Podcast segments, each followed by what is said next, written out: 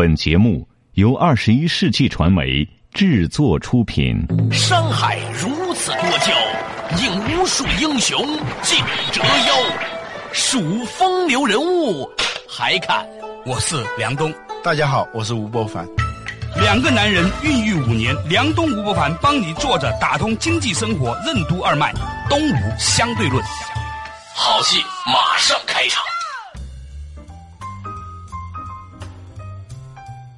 坐着打通经济生活任督二脉，大家好，欢迎收听东吴相对论，我是梁东，对面的依然是二十一世纪商业评论发行人吴伯凡，老吴你好，大家好。较早之前我们谈论个话题啊，说现在的得女人者得天下。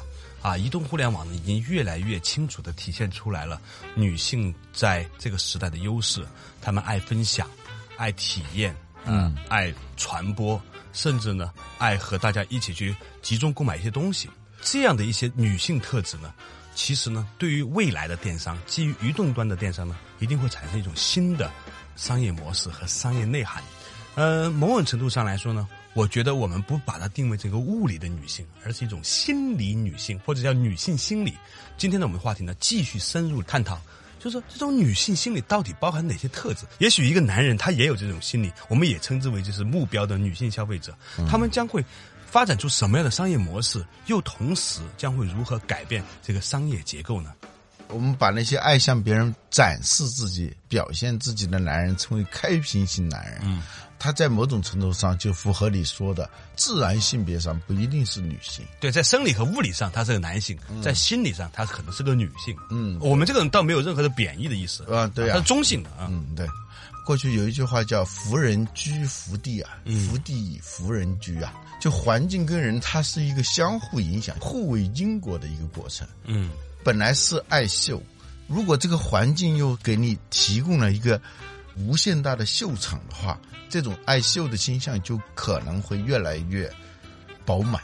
在六七年前，哈，中国人很多已经比较有钱的人，他可以拿五万、十万块钱买一个包，上百万买个车。但是你叫他拿五六万块钱去旅游一下，丰富自己人生体验，他不愿意。原因是什么呢？我们经过深度分析之后呢，发现呢，主要的原因是没法跟人家分享的秀。那个时候完全，你说你去北极玩一趟，有些人表达能力又不是很强，拍照又拍的很差，你也不可能逢人就把相机掏出来给人看。你看我去北极了，所以呢，那个市场不蓬勃。但是。最近这个市场突然开始爆炸性增长了，嗯，去不丹吧这个事儿吧，最近的很多团去不丹，这就变成几大叔了。我真的，我真的现在不好意思说我去过不丹。现在很多人都在号称真的去不丹，嗯，关键是什么呢？那个地方呢，它有很多的让你可以秀的东西，比如说不丹的那个衣服跟我们这个汉地的服装不一样，跟中国服装不太一样。你去到那里之后呢，穿上一件不丹的衣服拍照，哇，在朋友圈里面，我发现那个微信那个头像啊，嗯。时不时会有那种人穿着那种我不认识的衣服，呃，似曾相识的衣服，明明是个汉人，非要把自己变成一个藏人，哎，变成各种卓玛和加措啊，这个 各种卓玛，还有有一个人叫卓玛加措。那说回来，说回来，仔细一想，哦，那是那个不丹的那个民族服装吧？民族服装，对。所以呢，你可以发现说，那种小众地区的旅游啊，突然变得很有价值了。你说你现在去去欧洲，你顶多秀个米。米其林餐厅那太丢脸了，你都不好意思跟人家说，是吧？你去美国，你去美国怎么样呢？无非就是去个华尔街什么的，那都没啥意思。你得去南美，以后呢还可能去非洲，你必须旁边站个黑人，哎，这张照片很有价值。所以旅游这个事情啊，它不是为体验而生的，它是为分享而生的。嗯。锦衣夜行啊，那是不对的嘛，是吧？那是太不划算的一件事。对，有同事啊，他就每天处心积虑的穿那种独出心裁的，当然一定是应该算是比较贵的那种衣服，进到办公室那种那种仪态啊，很庄重，步子呢非常的缓慢。刚开始不理解，其实人家是在走那个想象当中的梯形台。遇到我们那种不解风情的同事呢？你们都是一堆解题的同事，都不解风情的。对，就故意不解风情的，还有那种是吧？啊，故意视而不见，嗯，充耳不闻啊，太大伤害。对，太不对了，太不道德，太不道德了，太不道德了。就是人家所有的东西，就投资都是为了。呃赢得点个赞一个赞嘛，是吧？挣个赞嘛，现在叫攒赞，跟攒钱一样，就攒各种赞嘛。就是你没有慈悲之心啊，你要随手随意随喜赞叹嘛，对吧？随手用手工的方法点个赞嘛，是吧？啊，随着这种开屏型人格、秀场型人格慢慢变成一种主流价值人格。以前呢是一小部分女性，后来是大部分女性，再扩展它许多有女性心理的男性啊，这个变成一个社会主流。于是呢，它催生出了很多的新的商业机会一个朋友圈里头啊，啊女性不多啊，啊就没有人气嘛，啊人气就是女人气嘛，是吧？啊呃，你要少了这些东西的话，这个朋友圈是不成功的。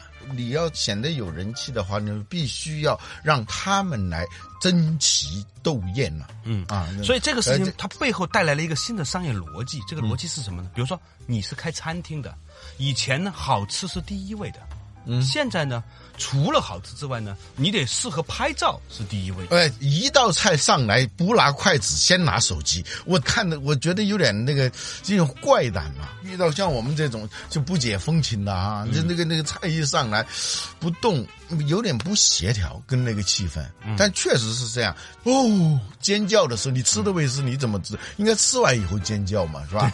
但他主要是它一端过来，因为很上相，又可以挣来多少个赞，对，吧所以一顿晚餐的投入，它的回报不在嘴，而在微信上。那我们刚才讲到了旅游业，因为这种点赞和社交媒体的介入呢，让奢侈旅游，尤其是小众地区的旅游呢，有回归的趋势了。为什么呢？因为你有能力可以跟别人分享了。除此之外，还有什么行业呢？稍事休息，马上继续回来。坐着打通经济生活，任督二脉，东吴相对论。为什么说当我们没有什么可炫耀的时候，就会炫耀烦恼？为什么日本人、中国人那么喜欢购买欧洲的奢侈品？怎样判定一个人是否有一颗奢侈的心？欢迎收听《东吴相对论》，本期话题：无所不在的 T 型台之下期。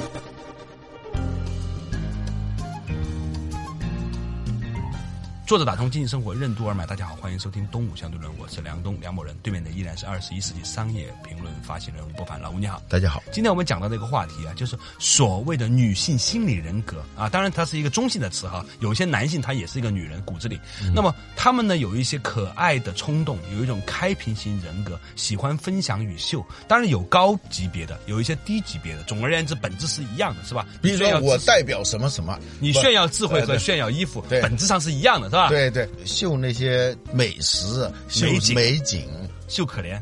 拉罗斯福科说的：“当我们没有什么可炫耀的时候，我们会炫耀我们的烦恼。”这话很深刻啊，这话很深刻啊，就是呻吟体嘛，就各种呻吟嘛，是吧？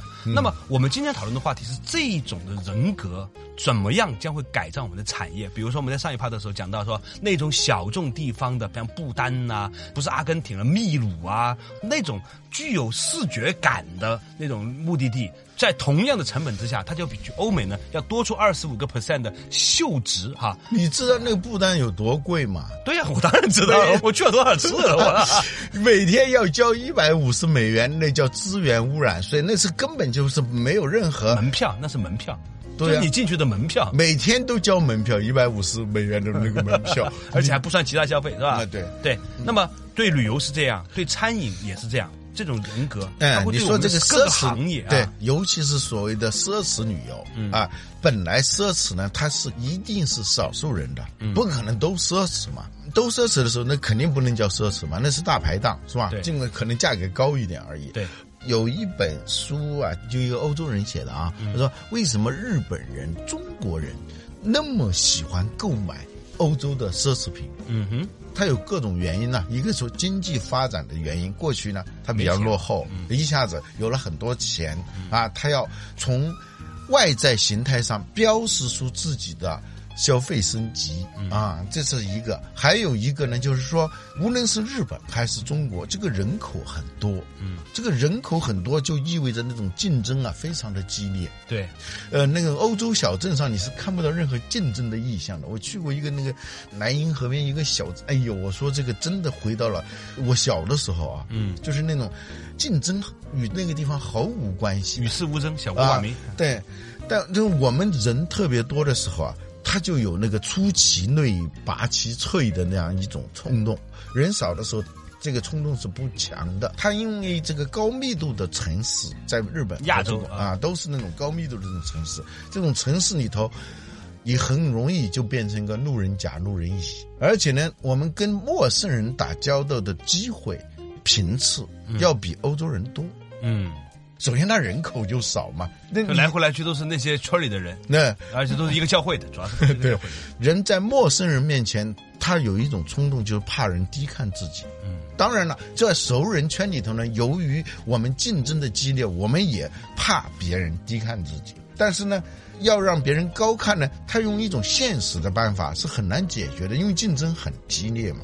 除了经济上的优越感、文化上的优越感，他是很难一一下子能够就以一种直通车、快速通道能够达到这样一种优越感。所以穿奢侈品是最廉价的一种让人们迅速知道你的方法。对对，所所以这种种种种的解决方案就是奢侈品标签化的奢侈品写书的那个人很高兴的，他觉得这个产业是大有可为啊。对于亚洲人来说，那他反过来，奢侈品为什么又在这些国家又产生不了？这很有意思的。对呀啊对呀对呀他们是最大的奢侈品消费的一个那市场在那个地方，但是他们又产生不了奢侈品。当然，这原因也很多了。看得见的原因我们就不说了，看不见的原因是因为欧洲呢，它的那种奢侈它越来越私密化。就是我有一个朋友，他在一跨国公司里头工作，他说他这个公司有一个忘年交，那个人在中国工作，他经常会在这种北京的街头啊，就那么走，背着一个包。如果他不是一个外国人的脸面孔的话，他就是一个很透明化的哈，路人甲、路人乙。他觉得这个人性格很好，他们后来就组成了万年交，关系非常好。后来他要回国度假，他邀请他一块儿去度假。他当时有点不好意思，怕给别人添麻烦嘛。但后来因为他们关系很好，就去了，就跟他一起去了。他吓了一大跳，你知道吗？嗯，他们的家是一个大庄园，那么不是什么别墅的这种概念了，而且那个庄园里头它是挂着各种各样的那种油画，那个有年头的那种油画，他完全不能把这个人跟那个庄园连接起来。人家从来没想连接，你知道吗？对，关键是他的奢侈就是什么意思？奢侈到从来不想把他家里的事儿告诉你。所以呢，有一篇文章讲奢侈品，你真的消费得起吗？他说，你看一个人是不是真的消费得起奢侈品的，偶尔有幸啊到他家里去，你最好去看他的卫生间，嗯，他用的什么牌子的洗发水，他的马桶、他的浴缸等等这些东西是谁都看不到的。所以我们买的东西分成两种，嗯，一种是用来投资的，比如说你买个包也好，买个车也好，是要证明给别人看，你跟我合作和跟我在一起呢是有价值的，那是你购买的一个原因。嗯，但那个时候还是穷人心态，嗯，富人真正的活到第几代的富这人，在人朋友开玩笑，我说你我我问的时候，我说你你你花这么多，这买一个非常非常夸张的一个车啊，嗯，呃，我说为什么？当然他很有钱了，嗯，生产资料，生产资料，对他的心里面很清楚的知道，对这是个生产资料，能挣回来。挣回来。如果他不买这个车，这个损失是可以算出来的。他所以他叫生产资料，对那么一个人的花钱呢，花出来的钱分成两种，一种呢是生产资料，嗯甭管多少钱，他可以算得出来，我花一百能换一万，这花一万就能换一百万，那当然他觉得很好了。嗯但是呢，有另外一种人，他花的钱不是作为投资心态、生产者心态去做的，嗯他花钱就是为了自己用的。像你说刚才说的卫生间里的东西，那都是自己用的。嗯这个呢，才能真正的体现出这个人他的内心的这种 富足的程度吧。嗯啊，，我觉得他拥拥有一颗奢侈的心。啊对，如果有一天，当我们发现人们已经开始在秀这些东西的时候，那这个社会已经到了你不能理解的地步了。稍事休息，马上继续回来。坐着打通经济生活任督二脉，东吴相对论。什么是人格化商品贷？开平这种正在崛起的商业力量，将对旅游、餐饮、服装等行业产生怎样的影响？为什么说心有多大，T 形台就有多大？欢迎继续收听《东吴相对论》，本期话题：无所不在的 T 形台之下期。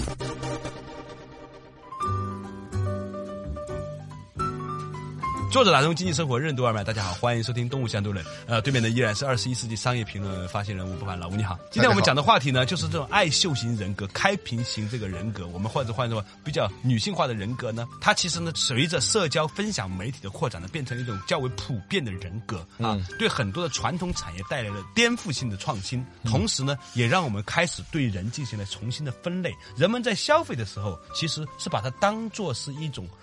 一种生产资料投资的呢，还是或者是一种伪生产资料，他以为可以提高他的个人品牌呀、什么是所谓的那种生产力，不一定啊不一定，但是他是按照他这么想的这么想的。另外一种人呢，他其实是真正的把自己当成了一个消费者，他买的东西为了给自己用，嗯不是为给别人秀。所以呢，我认为前者型人呢，他把自己当做了一个消费品，他用别的东西呢来提升这个消费品的价格，你知道以至于有一天可以卖个更好的价格。你无意当中说一个很深刻的一个概念，你知道这个有专门的说法的，是什么？叫人格化商品贷，嗯就是这个人啊啊他不是个人，啊他是一个长得像人的一个商品袋。啊，他包装袋 bag 啊，对，它是个纸袋子，袋子里头放各种各样的东西，或者它的价值呢，就是在这个袋子里头装的那种种奢侈品，它这个东西是要待价而沽呃，的它是是要秀的，就像说你说你一朋友在上海卖那种各种奢侈品的纸袋子啊，啊就是不是我朋友，我听说的，我没有这种朋友。哎呀，很丢脸的吧？你说有这个朋友，我这个朋友听见会生气的。我们俩都什么朋友？你的朋友都是买玛莎拉蒂的，我的朋友都是卖纸袋子的，什么呀？我也有很高级的朋友，对对对对，不过我也有很低级的朋友啊。有一回我在饭桌上，我亲眼目睹这样一场怪诞的场面啊不知道是怎么回事儿，就开始比起那个内裤的那个边纹哦对 是 CK 的还是啊是这 还是普兰奴的？就 就还是佐丹奴的？几个男人在那儿比哦，你这什么朋友啊？这什么朋友啊？喝了喝了一点酒啊，你们传媒界的人都这样吗？本来是很私密的东西，他拿出来，他起码那个边儿上是可以看出来的。相机相迎相赚是吧？呃，对，企业家嘛，就是能看到商机嘛。嗯，我们说的是商机，这种秀，这种开屏，它是一种正在崛起的消费力量。你顺应这种消费力量，这生意就有的做嘛。啊，作为一个商业评论节目，我们只能够如实的看待这件事情的发生。嗯，它不仅仅跟我们之前提到的，是对旅游产业、餐饮行业带来的冲击。对，它是异化。其实，在我的骨子里面呢，我看到的情况就是，现在连服装行业也是如此了。嗯你知道最近啊，我听说有一个品牌他们在投资做什么呢？做内衣。以前呢，你想内衣是很难去做秀的嘛，就穿着自己舒服，我们都是消费者，你只是谁这个说的？八十年代我就知道有比基尼秀啊，比基尼秀，那是在游泳的时候秀嘛，他也不是说日常。不是哪个航空公司啊，啊应该是国航的，嗯飞机上时不时会放那个。像是个广告节目，某某公司的一个内衣秀，请的一个一个明星在那儿代言，然后刚开始以为是比基尼的，后来发现不是，嗯它是内衣，它不是比基尼的。以前呢，我认为只有超人会把内衣穿在外面，是吧？现在不是了，超人他妈起码在外裤外面套一内裤，他还有外裤是吧？现在这个事情变成是什么呢？就我认识那个朋友，他们投资这个内衣企业，他们发现有越来越多的女性喜欢在微信上面修自己的内衣。她其实不是在秀内衣，他在秀身材。这个事情让我很颠覆啊！我一下子觉得自己老了，你知道吗？老嗯，我不能接受这些事情。我觉得他们这件事太反动了，这道德败坏沦丧。他们说你有什么资格评判人家呢？人家这样去做是吧？秀场是大家的，记性带无所不在，是吧？尽在无所谓。他们会发现说，原来啊，这个行业居然是一个巨大的产业。我后来才知道。就是以前呢，因为没有办法秀出来，大家的思想上都觉得说这个东西是个自我消费的东西。现在不是了，嗯现在越来越多的人呢，透过这个方式呢，用秀衣服的方式来秀自己。其实我觉得在背后就把自己物化了。你这个道德评价不要做这种这种，对，我想说的就是，我有意无意说明你老了嘛。对，说明我老了，你知道吗？过去说人心有多大，舞台就有多大，真现在它变了，心有多大梯形台就有多大。这倒是真的。现在由于秀场文化呀，完全渗透到我们手机上了。中国几亿个智能手机每天在秀，所以呢，从以前的彩妆、秀旅游景点、秀食物，现在变成了秀内衣。再下一步，你都不能想象能修成什么不。就所有过去说这个人有些动机可以告诉别人的，有些动机是不可告人的目的啊。我们经常会以前老听到这句话，啊会达到不可告人的目的啊。但是现在我发现那个前面的那个集合啊，嗯，变得越来越大，那个后面那集合变得越来越小，就不可告人的那个集合变得越就没有什么不可越告人来越萎缩，那个集合，你知道？这件事情啊，我前两天看了一个一个分析，还挺挺深刻。这是一个九零后的一个创业的年轻人，他说了一句话，他说：“你们六七十年代的人啊。”啊，没有什么信息，所以呢，你们觉得呢？尽可能的沟通人们的信息是很重要的。嗯，他说，对于我们来说，我们这个八九零后生长的一代啊，基本上没有太多的隐私的，所以呢，我们呢一开始的时候就觉得什么东西都可以秀，也许有一天会出现一种对我们隐私的保护的机制，比如说月后祭坟这件事情很火。现在的那些互联网大佬说，他都不理解为什么那个月后祭坟那么火。其实呢，我们必须要了解到新生代的年轻人，他们活在一个什么都可以秀的时代，嗯所以有很多我们认为不能秀的东西，对他们来说是没有挑战的。但另外一方面，有一些东西呢，你如果能够保护他的隐私，也许认为是一个价值，但是那是后话了。重点是。在现代这个社会，有许许多多的人已经不像我们这样认为有些东西可以秀，有些东西不能秀。在他们认为，绝大部分东西都可以秀。什么那些模特啊，各种 A B B 的那些啊，嗯郭什么什么啊 G M M 干 L L，啊，你都在心里面老念他的名字很久了吧？我们的社会是有点匪夷所思的，对呀、你会觉得很无聊，把无聊当有趣，而反过来看，那什么叫无聊？我们就是觉得有趣而已，不仅有趣，而且是而且有价值。最近对那个 G M M 的批判呢、嗯，我觉得是一个不好的一种状态。为什么呢？就我们一边在批判他，另外一些人可能看到是哇，原来这样做可以一次十几万，但你是造成什么样的坏的影响？有一段时间你知道吗？在广州曾经发生一件事情，有一些人呢老喜欢跳广州那个起义桥还是人民桥上往下跳，你知道吗？海印桥吧，海印桥。对然后呢，广州电视台就老是直播。有一次发生一件事情，嗯，有一个人又跑到那个桥，准备往下跳的时候呢，下面那个看摊儿那个大爷，好像卖冰棍儿还是什么什么大爷呢，上去把那个人踢了下来，你知道吗？后来呢，大家说这个人有蓄意伤害罪，就问他你为什么把他踢下来？大爷说，我刚开始的时候有人爬桥啊，我总是劝他们。劝他们下来，结果这些人越跳越有瘾。电视直播天天播的时候呢，一个人解决不了问题了，他去跳桥，呃所以呢，越来越越多人跳。呃后来恨不得每个月都有人跳的时候呢，这大爷就很烦。他说这些人一跳桥吧，就要把那个桥堵住，下面接着他，然后呢，交通就堵塞，很讨厌。他说你要跳不跳，干脆我把你踢下来算了。呃这个是一个当时那个新闻里面，就我看那个《广州日报》那个报纸上、呃就采访这个大爷说的话，我当时觉得很震撼。就有些时候我们的不管是批评还是表扬，对这种事情的暴露哈，最终的结果是很多人觉得，诶，这个东西还不错哟。王尔德说过一句话：当一个东西被认为是邪恶的时候，啊它就永远有魅力；只有当这个东西被认为是庸俗的时候，它就不再流行。我很生气，老吴，我讲那么多，你又引用名文名言。当你说这个东西不好的时候，它真的是很有魅力的，这可以化成商业法则的，你知道吗？刚才小郭说啊，有个什么牛腩说很火，据说呢那个东西很难吃，但是呢它很火，很难吃很火，觉得很困惑的时候，说明你是六零后或者是七零后，不了解这个无处不在的移动互联网背后的无所不在的 T 形台。这个东西啊，这个牛端出来的时候端出来的时候啊，它极适合于拍照的。而且呢，他通过这种炒作呢，就是我也算一个，我加入到这个行业里头来了，我终于吃到了什么什么什么。所以你要毁灭他呀，不是把他搞得有多邪恶，呃应该把他搞得多庸俗。对他的这个商业模式是很难持续的，因为你今年秀这个呃什么牛腩呢，是一个很新潮的事情吗？是一个很时尚的事情啊，甚至有一点奢侈的事情啊。但是你明年再秀，你好意思吗？过度的秀的时候，就会变成一种很庸俗的事情。这个信号一旦传来的时候，它就不再流行。